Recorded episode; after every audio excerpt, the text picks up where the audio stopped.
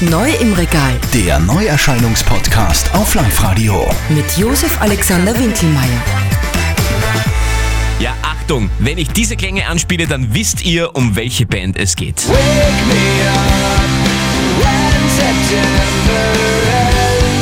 Jawohl, Green Day. 70 Millionen verkaufte Tonträger können sie als Bilanz nun schon aufweisen.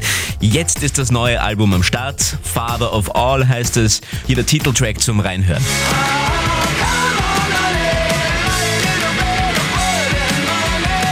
Draufgabe gleich noch Cut Nummer 2, Fire Ready Aim.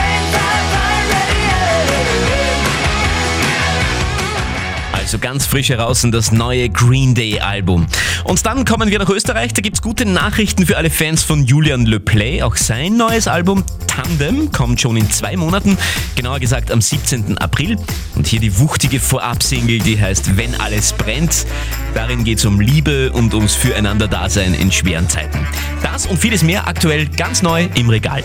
Ich wär gern der Gin, den du trinkst, wenn du nicht mehr weißt wohin. Ich wär gern der Regen, in den du rennst, wenn alles brennt.